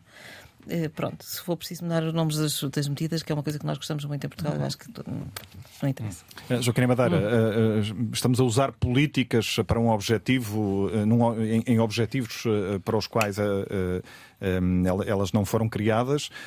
Quero ouvi-la sobre isso, mas antes quero pedir-lhe também uma avaliação particular a este, a este apoio dos 125 euros distribuído à, à, à grande maioria das, das pessoas e não apenas a quem mais precisa. Olha, eu acho que num país uh, que, enfim, tem dificuldades ainda de crescimento, desenvolvimento, mas que tem ainda uma nível, uma taxa de pobreza tão significativa, medidas desta natureza e até por causa da inflação, não podemos aumentar o consumo interno, embora 125 euros é o que é. Eu acho que podíamos ter duplicado o valor e dirigi-los uh, com um critério estabelecido àqueles que mais dificuldades têm, hum. claramente. Por que, é que acha que isso não foi feito? Eu acho que, que não foi feito porque se entende que a crise atinge todos, não é? E que, naturalmente. Mas escute, mas uh, eh, 125 euros, por acaso eu acompanho algumas situações que 125 euros fizeram a diferença na vida deles, hum. porque pagaram dívidas. Uh, agora, 125. Mesmo que, mesmo que não faça, eh, a verdade é que ninguém ficará triste. Por receber 125 euros. Ninguém fica triste. Hum. É contentinhos. Não são contentes, são contentinhos, não é? Ah, vou comprar uma prenda aos meus netos, ou vou não sei o quê, que eu, como eu já ouvi. E, portanto, uh, eu acho que temos que ser muito criteriosos na utilização dos nossos recursos e quaisquer 125 euros numa pessoa que não tem rendimentos ou que tem rendimentos tão baixos faz a diferença no mês, no dois meses. Não resolve os problemas, mas de certa maneira alivia determinados compromissos, até de necessidades básicas. Mas deixe-me só fazer aqui um comentário assim muito sintético ao que foi dito, com o qual eu concordo tudo. Eu gosto muito de utilizar aquela aquela metáfora que é muito utilizada, mas que é, é, traduz muito bem, é muito banda desenhada, não é? Vê-se muito bem que é estas questões da luta contra a pobreza têm a ver com aquele, aquela metáfora que se diz não é importante dar o peixe, mas se calhar uh, se der a cana uh, será melhor. Mas também tem que ensinar a pescar. Mas também o rio tem que ter peixe, tem que haver rio. E o rio tem que ter peixes. Portanto, isto vê-se aqui as vertentes do que é lutar contra a pobreza. Nós temos que ter medidas de emergência para quando for necessário, sem dúvida nenhuma. Dar o pão, o pão no seu sentido mais lato, é essencial. Nós não podemos pôr as pessoas ao nível da sobrevivência a ter fome em Portugal. Portanto, está fora de questão. Mas não chega para muitas situações. Temos que dar a cana, isto é, dar oportunidades a que a pessoa consiga uh, superar essa situação para o futuro é? E, sobretudo, prevenir situações das crianças que estão nessas famílias, não é? Portanto, se não fizermos isto, persiste a pobreza. Mas também se não ajudarmos a pessoa a ter uh, não só conhecimentos e competências, mas capacidades, empoderar as pessoas para poderem usar melhor a sua cana e trabalhar melhor, portanto, isso é essencial. Mas se o país não for um rio. Uh, saudável, isto é, que possa ter peixes e outros bens, se o rio não tiver, também é difícil. Portanto, nós temos que trabalhar estes níveis todos, não é? É este que é a pobreza, não é? Temos que saber é o, o caso do rendimento social de inserção. O rendimento de inserção, no, sua, no seu modelo teórico, é perfeito. Aliás, falámos uh, muito nessa altura e tinha esta dimensão que é trabalhar com as pessoas e trabalhar com os meios económicos, sociais, etc. Trabalhar com o meio. Tratar do rio. Porque a inclusão faz-se com as pessoas, tendo capacidade empoderadas e formação para terem oportunidades e criar as oportunidades para as pessoas. Se não se fizer estas duas coisas, é difícil fazer inclusão. Não é? Portanto, eu agora acho muito importante tudo aquilo que foi dito a nível macro, muito bem analisado aqui pelos nossos académicos, como sempre, como nos habituamos, mas eu também estou muito preocupada com o território. Porque neste momento, e deixe-me falar, a descentralização para as autarquias da ação social, que é de alguma maneira o cavalo de Troia da, da inclusão, fez-se uma descentralização do que já não estava bem. E, portanto, acaba uh, por uh, ser um, um bem a descentralização. A descentralização é como as famílias, é o melhor e o pior. A família é a melhor coisa que nós temos, mas se, não, se for uma família Uh, pode nos pôr em risco. A descentralização é igual. Portanto, Mas está tem... a falar de que áreas em particular da descentralização? Estou a falar, portanto, houve a descentralização da saúde a, e a descentralização educação. da educação e da ação social, de uma parte da ação social. Eu vou falar do rendimento social de inserção ou do acolhimento, porque a Segurança Social que, descentralizou para as autarquias tem um serviço permanente na comunidade de porta aberta para atender as pessoas que têm necessidades, como tem a Caritas, como tem outras organizações, e, portanto, chega-lhes todas as situações uh, lá. A questão não é, a questão é assim, é que, para além do empobrecimento dos modos de vida e das condições de vida, os próprios serviços foram atacados por essa degradação também. Portanto, é a crise perfeita. Os serviços, sobretudo, ao nível da capacidade de intervir na perspectiva da inclusão, dos tais contratos de inclusão. Portanto, o rendimento social de inserção, que era uma medida completa, que porque dava ao peixe, ensinava a pescar e tentava que no local houvesse oportunidades de inclusão, está a ser usado para reduziu-se para uma prestação que, que, insuficiente, portanto, não combate a pobreza, está mais que provado, todos os relatórios o dizem, portanto, alivia porque não, não, não combate a pobreza. Não combate a pobreza e não tem o efeito desejado. E não tem o efeito desejado porque não se faz toda a alta dimensão. E porquê é que não se faz outra dimensão? Não é porque não esteja estabelecido na lei, não é porque os serviços não queiram fazer. Os recursos, empobrecimento dos serviços técnicos são insuficientes para fazer um processo de inclusão, que são processos demorados e que exigem equipas pluridisciplinares. E os serviços não, não dispõem de equipes e onde é nisso, portanto, andei no terreno, portanto, sei bem o que é que está passando. Por muito que, que os colegas uh, da, da ação direta, os assistentes sociais, sobretudo que são aqueles, já agora, que estão na primeira fila. Naturalmente, equipes multidisciplinares, psicólogos, terapeutas, etc., que são essenciais. Precisa-se de um trabalho uh, multidisciplinar. Porquê? Porque a pobreza, como volto a dizer, não é só carência de meios materiais. É incapacidade, não quero chamar incapacidade, é a necessidade das pessoas serem empoderadas, terem formação, informação, capacidade de iniciativa. E isso precisa-se de trabalhos com uh, trabalhos técnicos pluridisciplinares com as hum. famílias e leva tempo. Numa visão, se calhar, simplista, o que se está a fazer é distribuir-se o dinheiro e acabou. Temo que uh, esteja aquém dos objetivos a que desejamos e, e que não vejo neste momento na descentralização no qual eu apostava muito, porque penso que o território conhece bem a realidade e pode, sobretudo na linha da prevenção, da prevenção, que é muito importante, fazer um trabalho interdisciplinar. Temo que assim não seja, não porque não se tem conhecimento, não porque não haja necessidade, mas porque não há suficiente meios técnicos para conseguir esse objetivo. Carlos Farinha Rodrigues, quero ouvi-lo naturalmente também sobre, sobre estas uh, questões, uh, mas uh, comecemos em, em, particular também pela, pela, por esta medida específica dos, dos 125 euros e, e, por uma leitura, se calhar, mais, mais geral às medidas anunciadas recentemente pelo Governo para, para ajudar as famílias neste, neste contexto de aumento generalizado dos preços. Vamos lá ver, tentando responder diretamente à sua questão, há aqui um problema, primeiro, de avaliação das políticas públicas. Nós temos um déficit muito grande de avaliar uh, as políticas públicas. E esse déficit tem duas componentes. Uma é, em muitos casos, não se faz avaliação nenhuma. Noutros casos, pura e simplesmente reduz-se a avaliação a saber se o dinheiro foi gasto ou não foi gasto. Ora, o que nós precisamos é de uma capacidade de ver quais os efeitos transformadores que as medidas tiveram. E é isso que nós temos ainda níveis muito insuficientes de avaliação. Deixe-me dar-lhe um exemplo. A União Europeia decidiu, o mês passado, uh, implementar uma recomendação que vai existir para todos os Estados, que basicamente diz o seguinte: é necessário, qualquer que seja a política, que haja uma avaliação dos seus impactos redistributivos.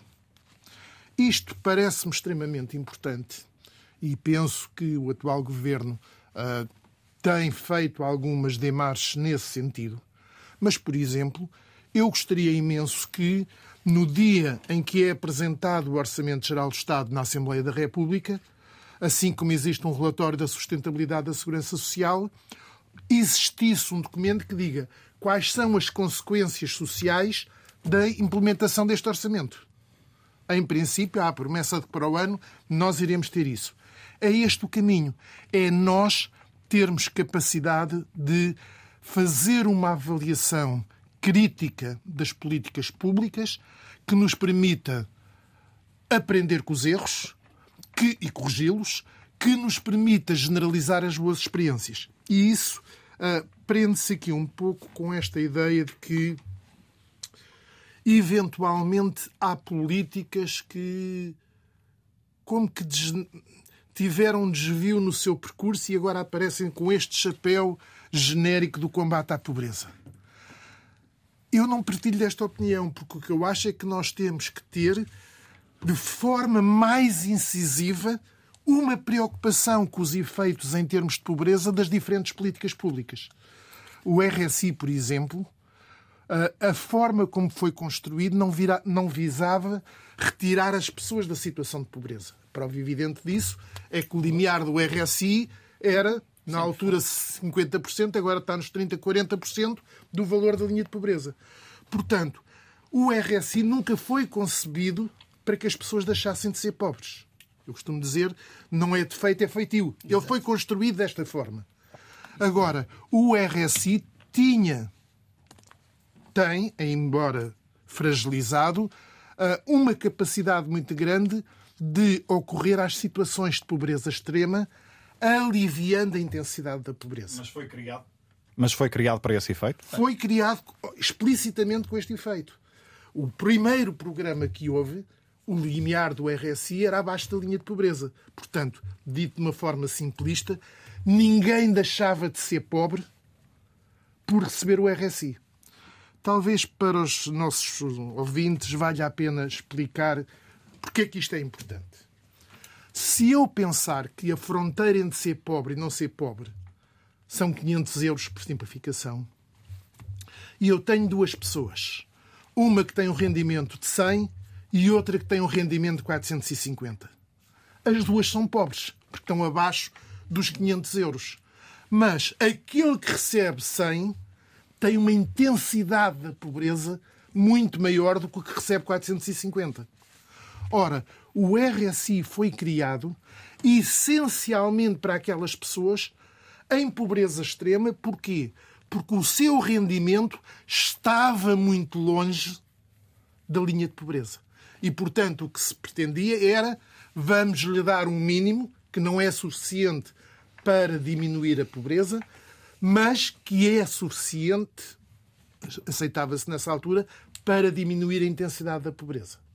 E, portanto, nesse sentido, foi assim que a medida foi definida, foi assim que uh, ela foi implementada em praticamente todos os países da União Europeia e, portanto, daí a minha expressão uh, não é defeito, é feitio. Agora, o que nós temos que ser é muito conhecedores da forma como funciona, e ser justo na sua avaliação. O que não significa que nos últimos anos não se tenha assistido a uma completa deterioração uh, da forma de funcionamento, ou seja, a medida foi-se progressivamente tornando menos eficiente no que era o seu objetivo. E isto leva-nos a, a, uma outra questão que é, basicamente, nós uh, Podemos discutir muito a questão de medidas de urgência e, em muitos casos, elas são essenciais. Mas se me pergunta o que é que para mim seria o desejável, era nós não termos necessidade de medidas de emergência. Era termos políticas públicas que funcionassem como estabilizadores automáticos que, em situação de crise, aumentassem os apoios, que, quando elas não fossem necessárias, permitisse um recuo para uma situação de normalidade.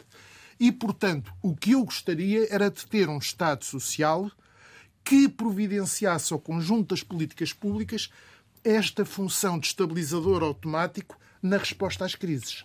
Ora, infelizmente a nossa experiência Uh, por exemplo, Esta medida dos, dos 125 euros não se enquadra nesse A questão dos 125 euros, geral, eu não vou fugir à questão. Hum. Mas, por exemplo, o que aconteceu de forma paradoxal é daqueles maus exemplos que eu dou aos meus alunos de economia pública, foi o que aconteceu, por exemplo, durante a crise da Troika. Nós tínhamos uma crise caracterizada por um acentuar muito grande da pobreza, do desemprego, etc. E o que se fez foi os poucos estabilizadores automáticos que nós tínhamos, como o RSI, foram ainda mais reduzidos. Portanto, claramente aqui o que nós devemos ter é políticas que assegurem a, a resiliência das políticas públicas no combate a isso. Em relação à medida dos 125 euros, Primeiro, eu penso que é importante, e a Joaquina já aqui o referiu,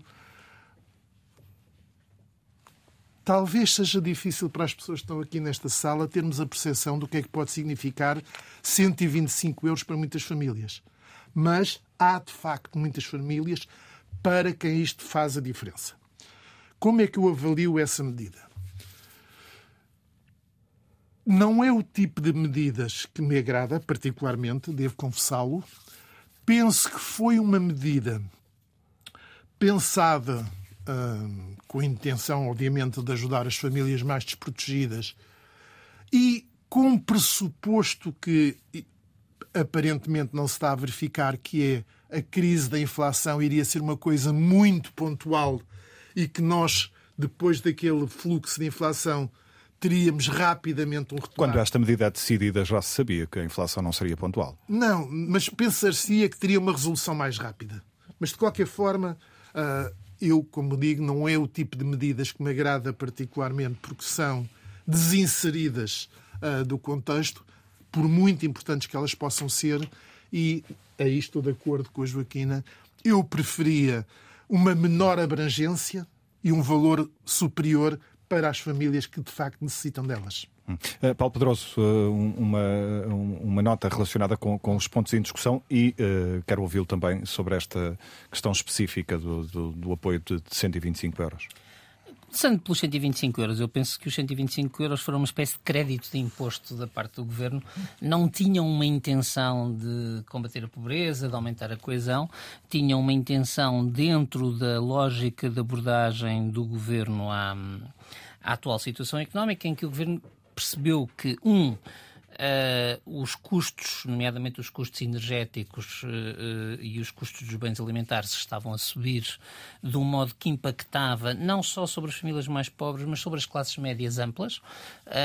dois, o governo entendia que estava a ficar numa posição politicamente insustentável, que era a dizer, enquanto as famílias estão a ver a sua situação deteriorar-se, o saldo orçamental do governo está a melhorar a um nível muito superior àquele que tinha, mas e é aqui que está a questão que quer a Joaquina, quer o Carlos colocaram, o governo não podia ou não queria comprometer-se com políticas estruturais. Uh, e, portanto, no fundo, o que fez foi escoar este saldo conjuntural uh, de um modo que alivia, como dizia o Carlos, uh, na perspectiva de uma inflação que dure menos, mas também numa expectativa até de gestão política das expectativas de fazer as pessoas chegar melhor ao fim do ano. Porque, no fundo, em outubro tem esta prestação extraordinária, em novembro tem o décimo Sendo que algumas mês, vão chegar e... melhor do que outras. Exato. Sim, mas, assim, mas eu penso que o governo teve, o racional do governo não foi redistributivo, uh, foi, uh, foi um crédito de imposto. Quer dizer, foi um, um, imposto, digamos, um imposto negativo,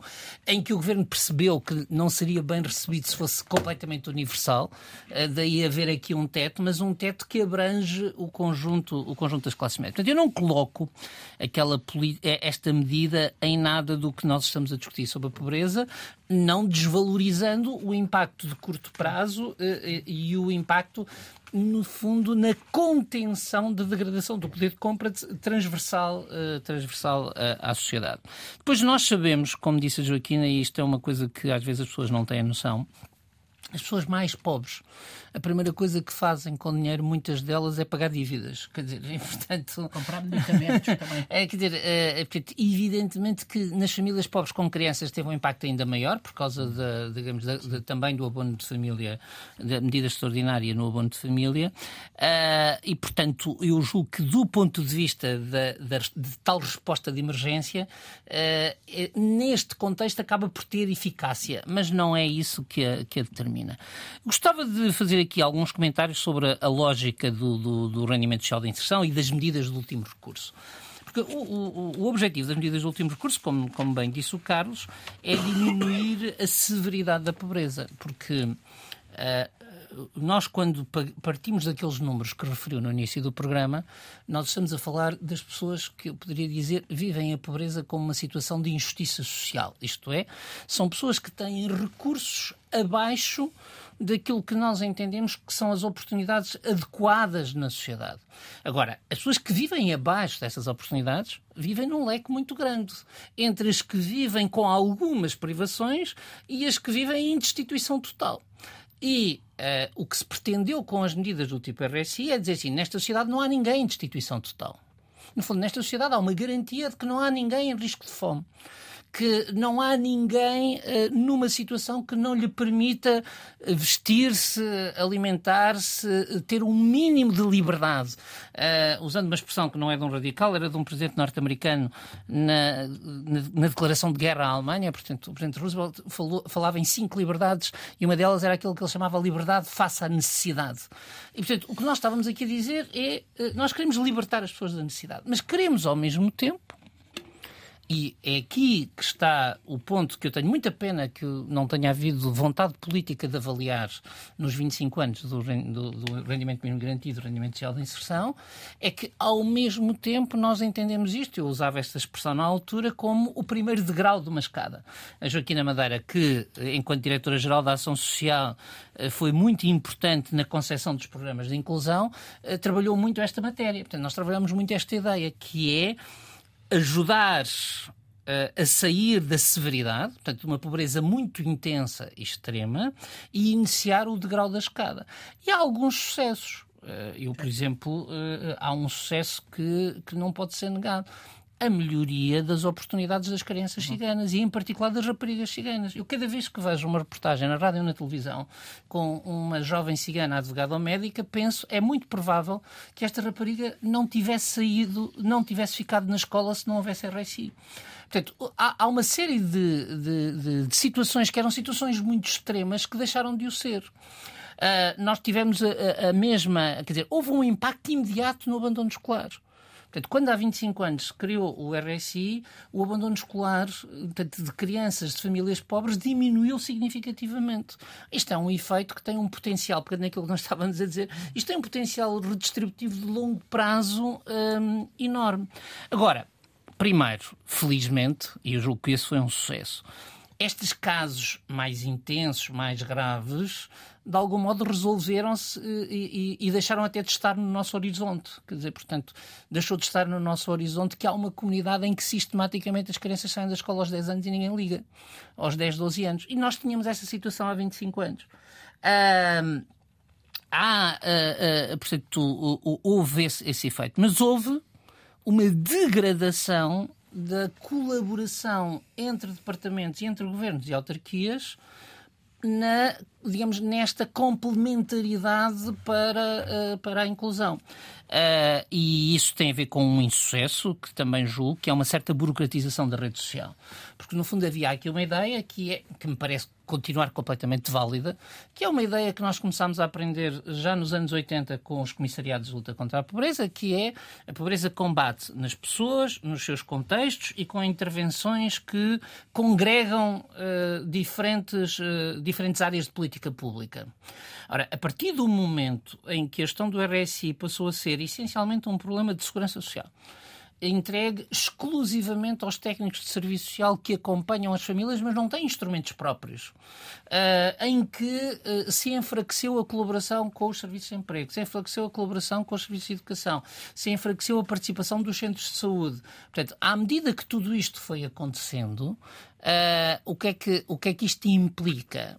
Nós diminuímos a severidade da pobreza das pessoas muito pobres, sem dúvida, mas. Mas há critérios específicos que deixam de ser. Mas não conseguimos, usando aquela expressão que eu usava há 25 anos, não conseguimos transformar no primeiro degrau da escada. E eu acho que hoje, eh, retomo aqui o apelo que fiz na comemoração, aliás, ao lado da, Rita, na comemoração do, do aniversário do rendimento social de inserção, eu acho que nós hoje precisávamos de avaliar. Foi em, no ano passado. Portanto, 1 de julho de 2022, portanto, de 2021, que fez os 25, 25 anos como experiência piloto.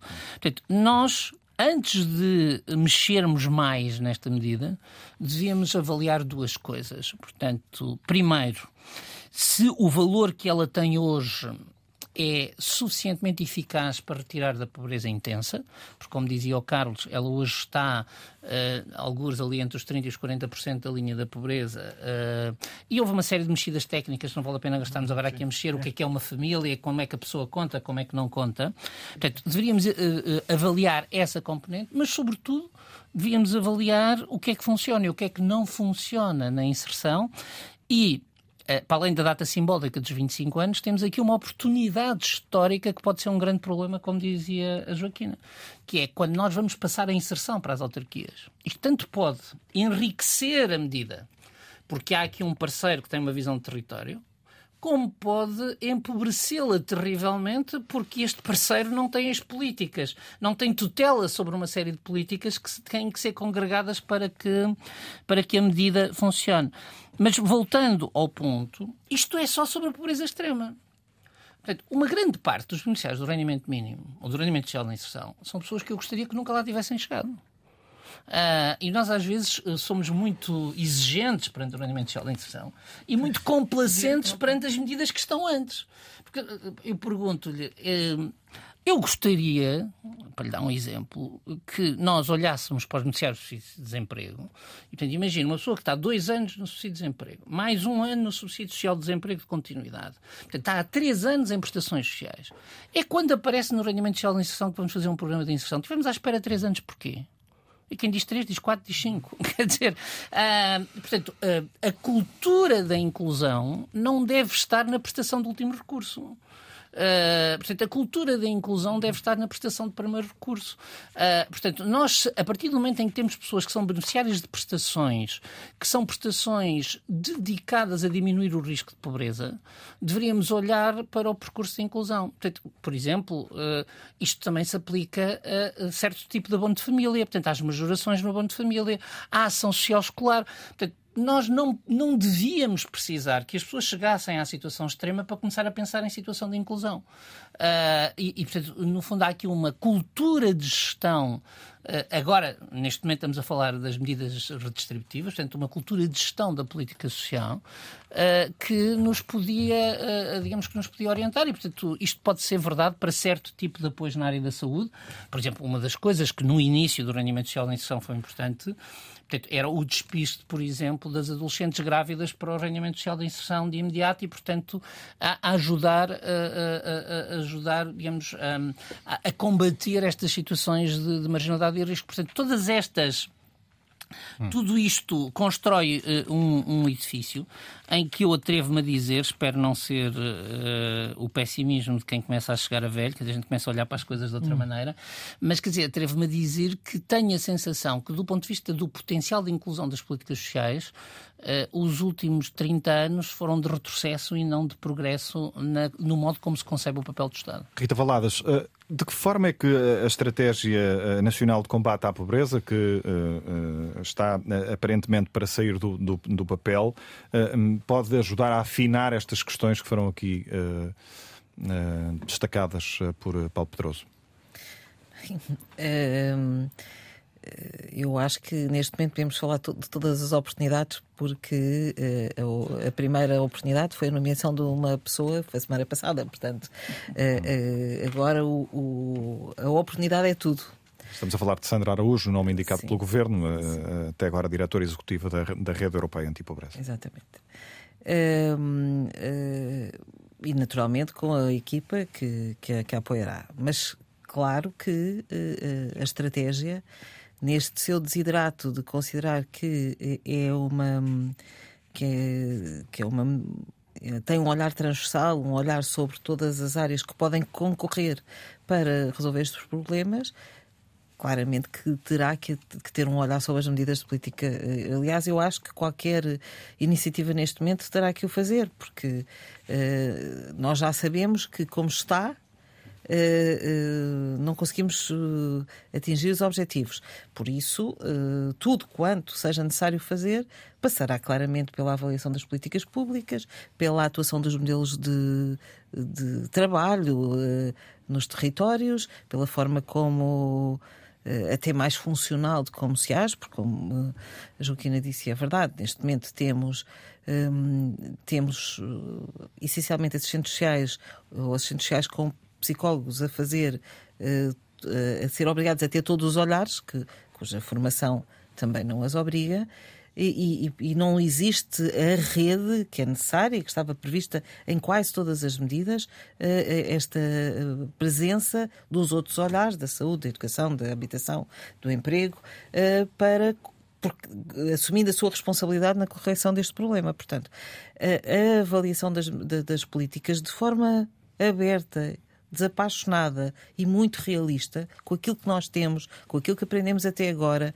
com aquilo que eh, em determinado momento foi útil e que pode ser reutilizado ou eh, que nós perdemos e temos que repensar porque já perdemos o, o pé uh, no caminho, essa, essa, para se fazer qualquer coisa em termos estratégicos para a correção da situação das, das pessoas, terá claramente que passar uh, por este pensamento, que já foi colocado aqui muito bem, muito melhor do que eu certamente poderei dizer, mas uh, com este olhar de que há, há medidas, uh, independentemente das emergências que possam surgir, e nós sempre teremos emergências, como sempre teremos pobres de alguma coisa, não é? Nós temos o, os pobres do rendimento, mas temos os pobres de, de, do isolamento, da solidão, da educação, eh, de, das pessoas com, com deficiência. Portanto, nós eh, sempre teremos alguma situação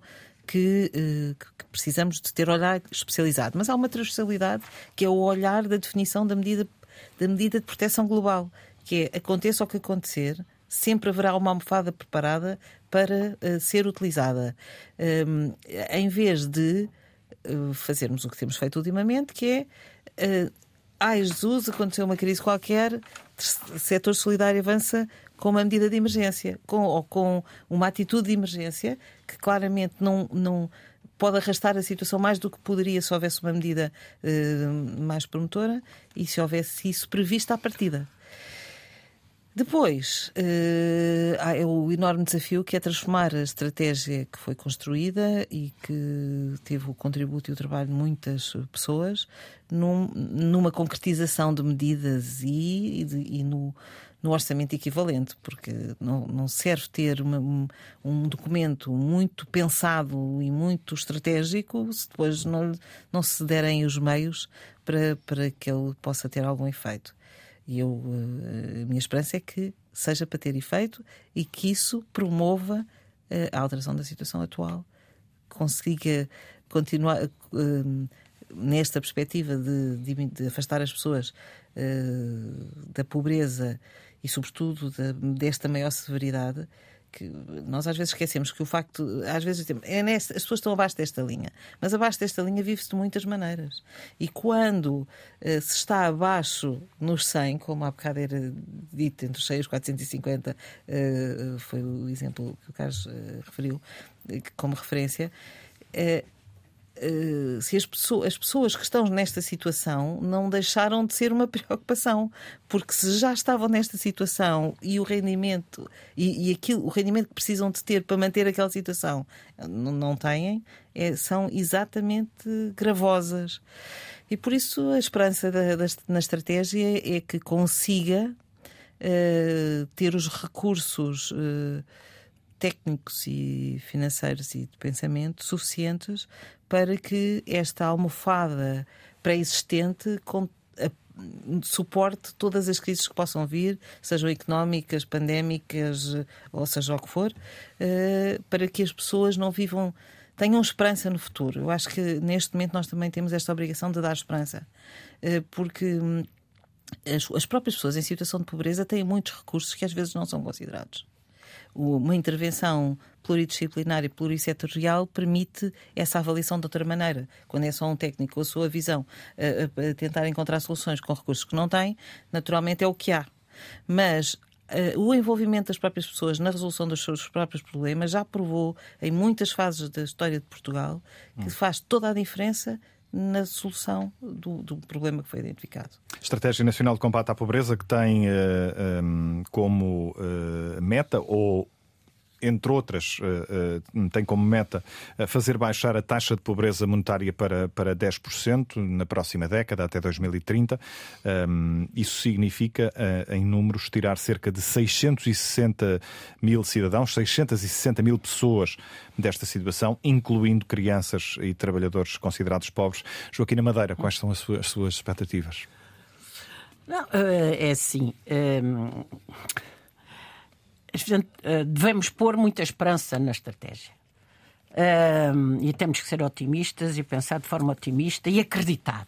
E temos de avançar logo com estas metas concretas e Eu acho que sim, eu acho que é muito importante, exatamente por aquilo que o Carlos Farinha disse há bocado, para sabermos se estamos a fazer caminho ou não para ver que resultados temos, porque esse tem sido o grande aspecto menos bom de todos os projetos e, e algumas políticas, é não fazermos avaliação ex ante, como falou Carlos Faria muito bem, nós criamos leis que às vezes provocam mais pobreza.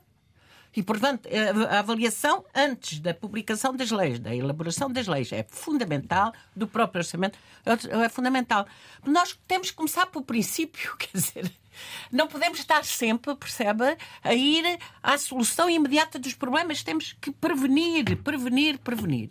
E, portanto, antes de fazer qualquer coisa, temos que saber que impacto é que isto vai ter no problema, no problema da pobreza, como temos no ambiente e no clima. Temos que fazer exatamente, são coisas transversais à sociedade.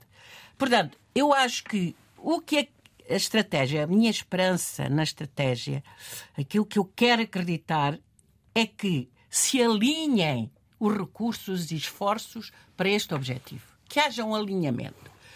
E, e que os tais setores da política uh, e da sociedade que são fundamentais para a mudança, que já aqui foi falado, estejam envolvidos na, na estratégia. E não só o setor social. Temo outra vez que caiamos no setor social, o que faz cosmética. É bom fazer um bocadinho de cosmética, minimizar. Mas nós temos, temos que ter mais gente. Temos erradicar. Erradicar é arrancar as causas da pobreza. E eu espero que este alinhamento, esta tal coesão que o, que o Paulo falava, hum, esta coesão nacional seja atingível por, por, pela pela estratégia. Isto é, haja uma convocação, uma convocatória dos principais setores, tanto ao nível uh, setores políticos, da política pública, como a nível vertical. Isto é, entidades nacionais, entidades regionais e entidades locais, territoriais, como são as autarquias. Portanto, este, este, este capacidade de convocar e de alinhar os objetivos convergindo para a luta contra a pobreza, vai com certeza entrar numa nova etapa de combate à pobreza. O que é preciso haver? Vontade política. Eu acho, se houver vontade política a todos os níveis, se houver uh, capacidade. Porque recursos existem, vamos lá ver. Recursos existem. Aliás, eu ouvi há muitos anos agora não me lembro o nome, mas um político da altura, há aí uns 20 anos, uma, uma conferência, por acaso foi na Igreja de São Roque, uh, dizer que o mundo todo, não é só agora Portugal, tem os meios, o conhecimento, a capacidade material de combater a pobreza e erradicar no mundo. O que é que falta? Vontade política. Sou Carlos... Bruta Costa. não fui Bruta Costa, para cá. Carlos Faria... Uh, pronto, mas deixa-me só dizer. Assim, para, para, para, acabar, para acabar. Portanto, a minha, a minha, a minha esperança, a minha vontade que, isto, que toda esta estratégia resulte é esta capacidade de alinhamento, não é? De definir os objetivos que eles estão definidos e de ter o tal sistema essencial uh, de avaliação da intervenção, ou de, de, das várias etapas com certeza que vão ser definidas, para obter não só conhecimentos sobre se estamos a alcançar o objetivo, mas sobretudo os seus modelos que estamos a utilizar, portanto, são aqueles que mais se adequam às necessidades e à solução dos problemas. Obrigado, se ela for capaz de fazer isso, acho que temos todas as razões de estar otimistas. Estamos a entrar aqui já no ponto crítico em, em que hum, é preciso fazer alguma gestão do tempo, porque hum, estamos a chegar ao fim de, desta consulta pública. Carlos Farinha Rodrigues, uh, quero saber também quais são as suas uh, expectativas, mas antes uh, perguntar-lhe o seguinte: hum, é certo que, que o Governo foi tomando algumas medidas ao longo deste ano, já falámos de, de algumas, mas o, o, facto também é que num contexto como o que vivemos, um contexto de agravamento da pobreza, eh, eh, esta estratégia nacional, eh, que o senhor também ajudou a pensar, está há meses sem sair do papel. O que é que se está a perder com este atraso? Olha, eu penso que pode haver diferentes razões para esse atraso, nenhuma delas, na minha opinião, suficientemente forte para justificar este delay, embora eu penso que é justo dizer que muitas das políticas que foram implementadas neste período estão perfeitamente inseridas e, e mais, penso que não existiriam se não estivessem plasmadas na estratégia. Uh, a estratégia é, de facto, uh, o desafio de nós fazermos uma alteração qualitativa uh, nas políticas públicas de combate à pobreza. Eu estou de acordo com aquilo que a Joaquina disse, que é o problema da pobreza é, em primeiro lugar, um problema de vontade política e eu quero acreditar que há, neste momento, uma vontade política acrescida de evitar a subalternização recorrente que as políticas de combate à pobreza têm tido. Deixe-me voltar a um pouco que nós já há pouco referimos, que é o que parece ser um dos aspectos mais esotéricos da estratégia, mas que para mim é dos mais importantes. Aquele objetivo explícito uh, de que fazer do combate à pobreza um desígnio nacional é algo que percorre transversalmente todas as linhas. É a compreensão clara de que a pobreza não é um problema dos pobres, é um problema da sociedade como um todo. Remete para a ideia de que nós garantirmos o combate e a redução significativa da pobreza não é só uma questão de justiça, é também uma condição necessária para um processo de recuperação económica e de desenvolvimento sustentado. Portanto, dito de outra forma, a questão do combate à pobreza e, da, e do incentivo à participação de todos nós é algo que não tem só a ver com os pobres, tem a ver com o nosso desígnio coletivo, tem a ver com a coesão social, tem a ver com vivermos numa sociedade mais sustentável, mais amiga das pessoas e mais justa. Paulo Pedroso, temos um minuto, não mais. Uh, expectativas também para esta estratégia de combate à pobreza e uh, no sentido de, de, da questão dos meios, que já foi aqui, uh, julgo sublinhada pela Rita Valadas, que papel é que pode ter o, o PRR, o, o Plano de Recuperação e Resiliência, também para, para esta área? Eh, pode ter, aliás, começando pelo PRR, há lá medidas para o combate à pobreza nas áreas metropolitanas, que eu ainda não sei exatamente como vão ser executadas, mas que serão um bom teste, até porque julgo que vão ser executadas pelas autarquias, também serão um bom teste a saber se, eh, se as autarquias já estão neste comprimento de onda ou não. Ainda a estratégia, eu, eu estou de acordo com o que o Carlos disse e, e gostava só de sublinhar esta questão. Eh, fazendo um paralelo que pode ajudar-nos se nós andarmos uh, até 1995, nós em Portugal tínhamos a, a, ideia nessa altura de que o abandono escolar era um problema gravíssimo, mas a sociedade não tinha. Portanto, eu ainda me lembro de o presidente Jorge Sampaio a negociar com um pai numa aldeia do norte do país que ele deixasse as filhas ir à escola.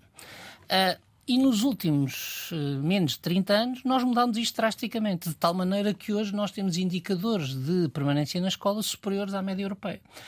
É isto que é preciso fazer na pobreza.